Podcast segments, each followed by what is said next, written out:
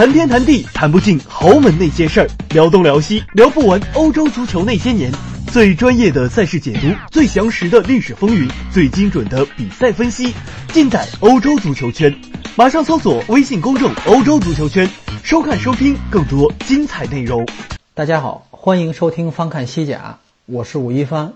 今天咱们节目有两个主题，一是啊，给刚刚结束了三场西甲球队参加的欧联杯比赛进行一个小小的复盘；另外一个就是答听众疑问。啊，关于有两个听众向我提问说，呃，我怎么看内马尔回巴萨这件事情？好，待会儿我再给大家解读。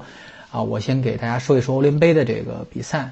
呃，这个欧联杯可以用两个字来概括这项赛事，就是效率。啊，这个，因为这项赛事是各大联赛的中游队啊和各小国联赛的顶级球队之间的。啊，这么一场比较混乱的啊，比较比较热闹的这么一个比赛啊，因为互相之间球队互相之间平常根本碰不着面，所以互相之间不太熟悉，而且各有各的绝活，所以这个比赛打起来，嗯，就比较容易出意外啊，比较容易出意外的这个前提，就造成了大家踢起来比较拘谨。啊，有绝活球队拿绝活，没绝没绝活球队就是以谨慎为上，所以在这种情况下就是拼效率啊。所以大家回想一下过去十几二十年间，呃，拿欧联杯包括联盟杯冠军的这些西甲球队，其实都是打效率足球的。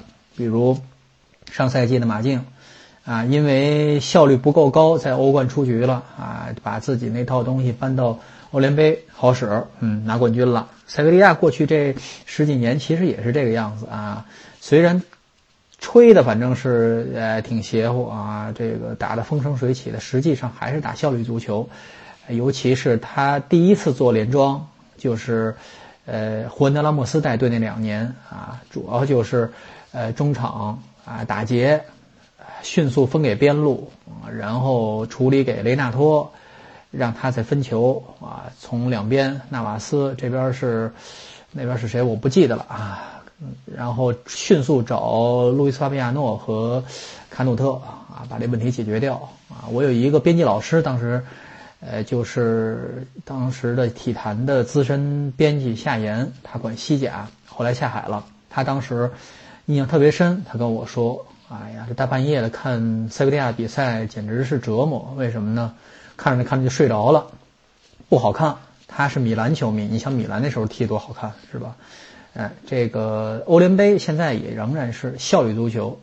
嗯，这一轮三个西甲西甲球队，哎，全都全都这个出了效率上出了点问题啊。贝利唯一赢球的贝蒂斯，呃，他赢了奥林匹亚克斯。其实这场比赛，呃，完全可以再赢得多一点儿啊。赛后。他的主教练塞蒂恩对球队在进攻效率方面的表现不是特别满意，啊，批评，呃，因为球队整场压着对方打，啊，奥林匹亚克斯基本没有什么还手的，呃，心思。他并不是说实力弱到哪儿去，他实力确实不济，但是确实是联国内联赛比较分心，他这个欧欧联杯有点不想踢了。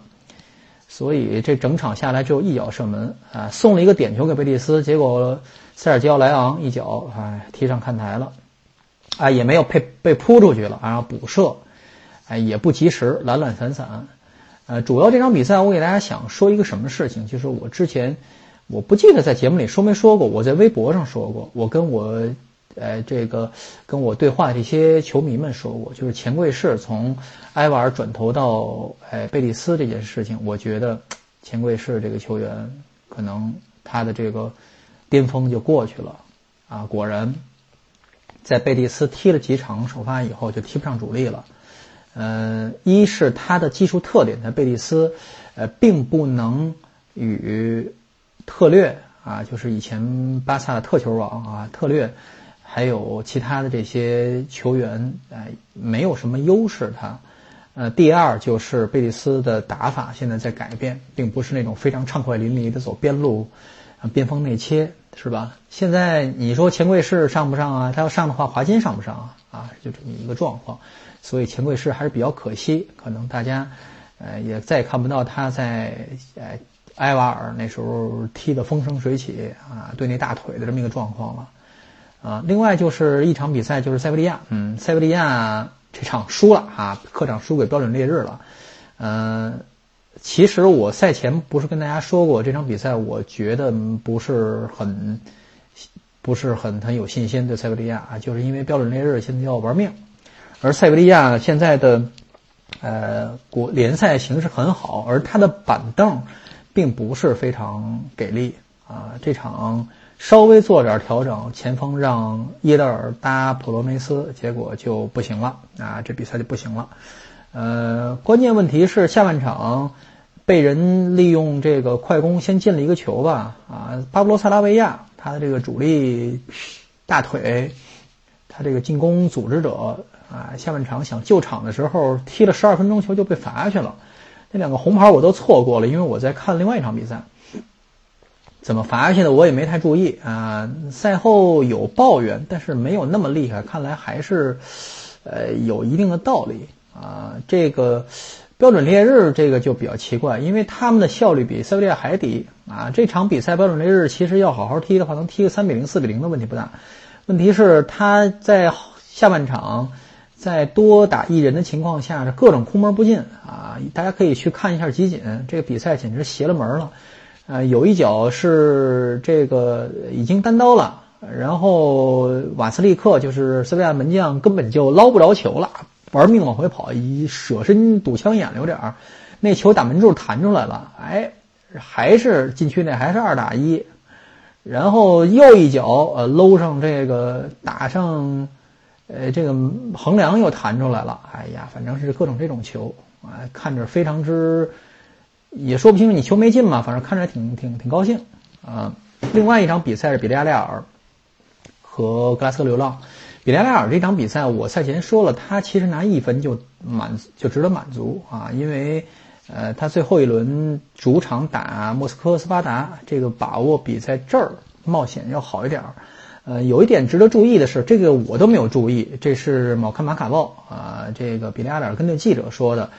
说比利亚雷尔，因为当年跟凯尔特人在踢欧冠的时候啊，踢过一场比赛啊，那一年就踢出朋友来了。为什么呢？比利亚雷尔当时是一个新兴的呃强队，踢欧冠到处他这个小球会的呃球迷啊，没见过那么大世面，到哪儿跟人交朋友啊，并不像这些大球会到哪儿都闯祸是吧？到哪儿都打打打砸抢啊！你像这些豪门的这些这些球球球球迷都比较强势。他不是，他当时是到哪儿都交朋友，结果当时的这个对手凯尔特人，哎，就交上朋友了，还还居然两个球队还有一个联谊会，所以这场比赛还在呃拉斯流浪者的这个主场踢球，还居然还有同盟啊！凯尔特人当地的球迷还去给助威，呃，即便如此，这比赛没赢下来啊！我说为什么没赢？我为什么说拿一分就值得高兴？为什么又说没赢下来这事情呢？因为。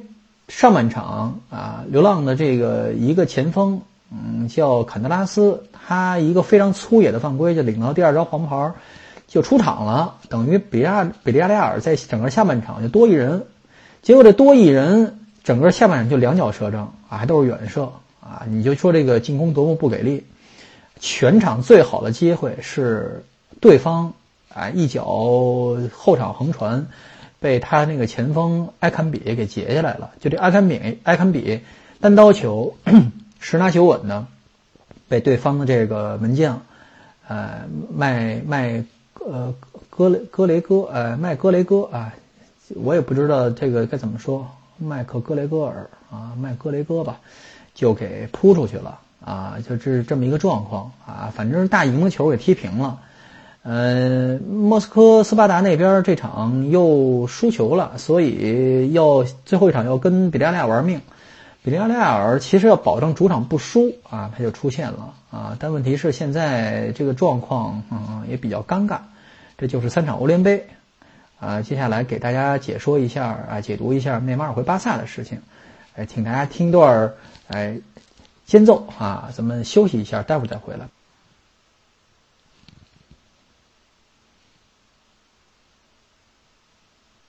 好，咱们开始说一说内马尔回巴萨啊这个事情啊，这个新闻已经传了很久了，呃，传了多久了呢？从内马尔去巴黎的第那个赛季的下半赛季就开始传啊，内马尔说在巴黎不高兴啊。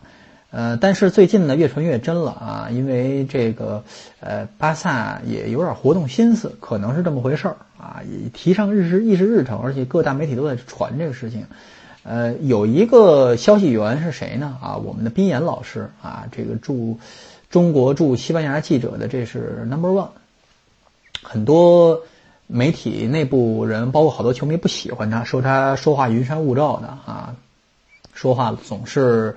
哎，兜圈子啊，总是卖官司，呃，因为哎，这也是宾老师的特点啊，他确实是知道很多内情，而且他这个路子太野了，嗯，他说了一件什么事情呢？他说内内某人去巴萨啊，呃，去皇马比去巴萨要容易啊，现在去巴萨条件可能是比较富比较困难，呃，皇马现在反而比较容易。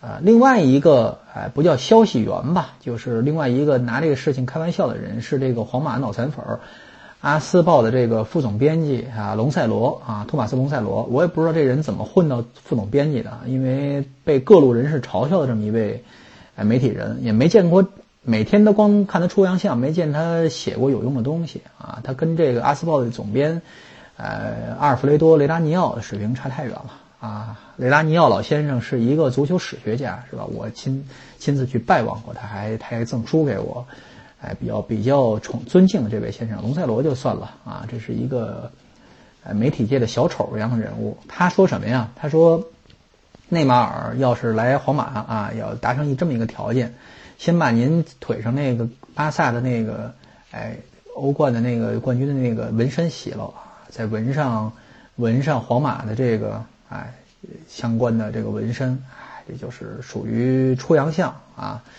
嗯，但是内马尔这个事情现在确实是啊，传的比较真。我看了，我随便翻了一下这个《每日体育报》，呃，上面一篇专栏啊，当时就是是巴萨的跟队美跟队跟队记者写的一篇专栏。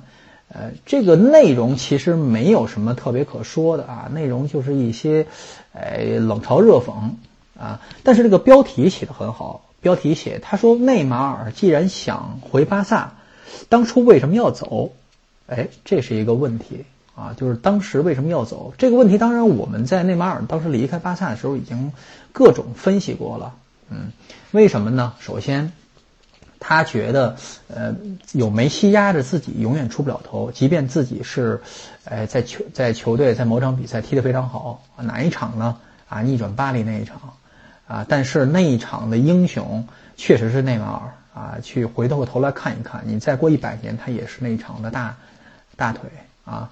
但是梅西却成那场的主角，因为那张照片，大家还记得吧？所以内马尔在那场比赛之后就意识到，我无论表现多好，梅西都高我一头啊！呃，而且在那个 MSN 那个组合里边，呃，梅西和苏亚雷斯的关系更好。这是毋庸置疑的，两个人的私交非常好，而内马尔处在一个非常尴尬的境地，就是他想讨好梅西，但是，呃，达不到梅西和苏亚雷斯的那种友情，他又想自己，呃，独立门户啊，而巴黎给他开出一个非常难以拒绝的这么一个条件，哎，你两先不说这个，呃，先不说给他多少工资的事情。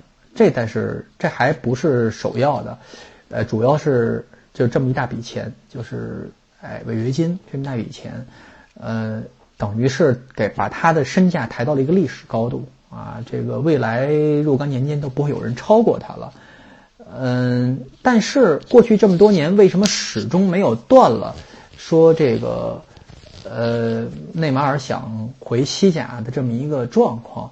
啊，有一个非常重要的人物，就是内马尔他爹。嗯，内马尔他爹从来都不是一个省油的灯，啊，就像各种各路呃代理自家儿子的经纪呃这个的这个做经纪人的父母一样啊，从来的这些人都不是省油的灯。啊，老内马尔无时无刻啊不再替自己的这个儿子，呃，来在媒体上造势啊，各种。风言风语，各种这胡说八道，然后各种抬价，各种炒炒作，所以内马尔想回西甲这个事情，我们可以看作是，呃，首先看作是抬价啊，是一种炒作，是一种抬价，他爸爸传出来的啊，呃，以此来呃向其他各大联赛，你说内马尔的这个水平，内马尔的这个现在这个商业价值值不值得英超啊，或者是呃？以其他有钱的俱乐部来买它，当然值得呀，当然值得呀。所以它抬价是有非常有效果的。那好了，回到回到这个巴萨的这边儿，呃，巴萨是不是动了心思对内马尔？怎么假假如说他确实对内马尔动心思，那是因为什么？巴萨想。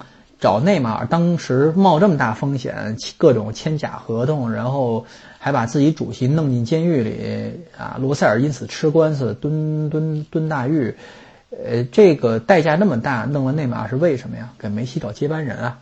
觉得梅西啊，眼看就要到三十岁了，当时现在已经三十多岁了，呃，肯定要找一个呃跟他并肩作战。呃，在梅西的光光环下成长起来，就像梅西的小罗光环下成长起来，最后最终成为一代天骄的这么一个啊适格的接班人啊，这就是什么呢？超级球星的诱惑。呃，我们先不谈竞技呃经济方面，就是这商业运作方面，超级球星的效这个带来的效果。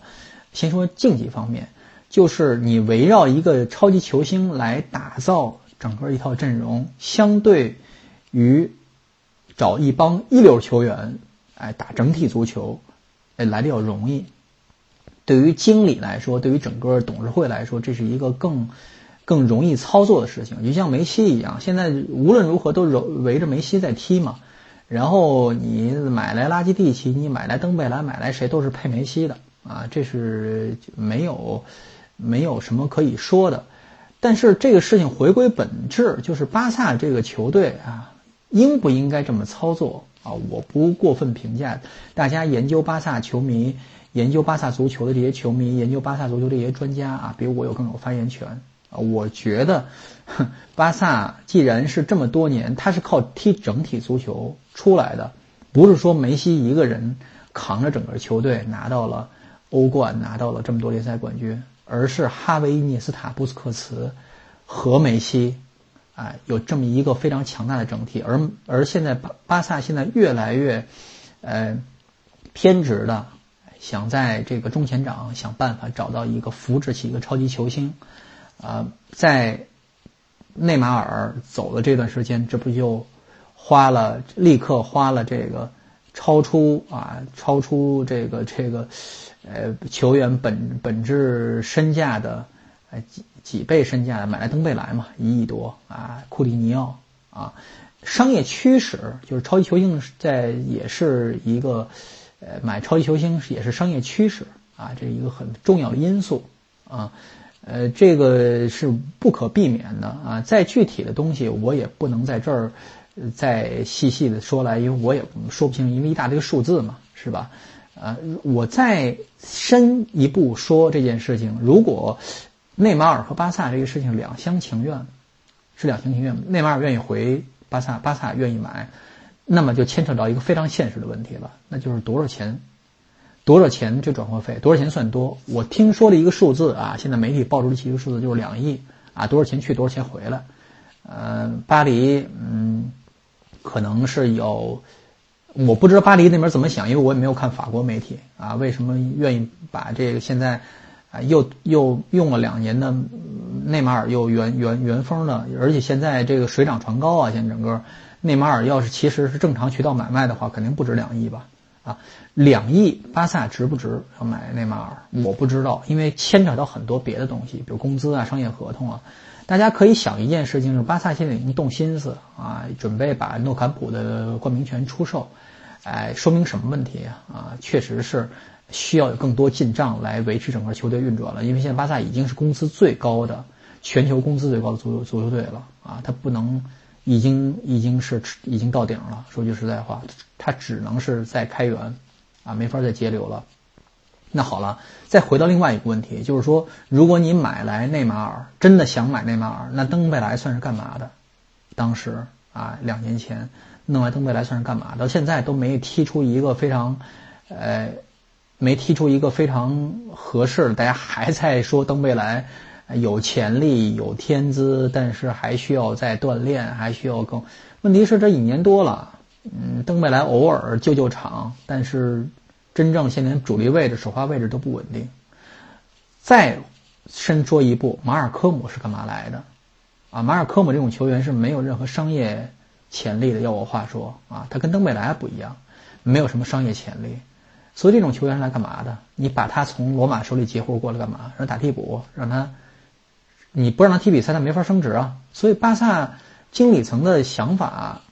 我是想，我是猜不透，我也不不不不敢猜的。呃，另外这还冒出一个人物，就是以前巴萨的主席拉波尔塔，最近又冒出来对着媒体又开始放大炮了。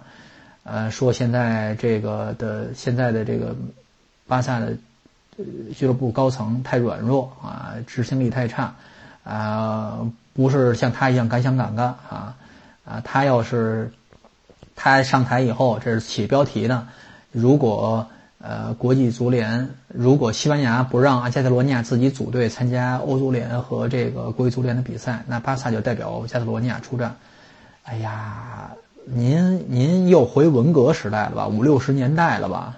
那那时候干的事儿啊，你你这个岁数了就歇歇吧，就别别弄这事儿了。巴萨要真是把他要再弄回主席位置，也不是不一定是坏事，但实在是有很多其他的场外的戏可以看。好，这期。啊，翻看西甲就先告一段落，已经讲了不少了。大家有什么问题，继续可以在我们的群里谈，或者是私信小编。我们下期再见。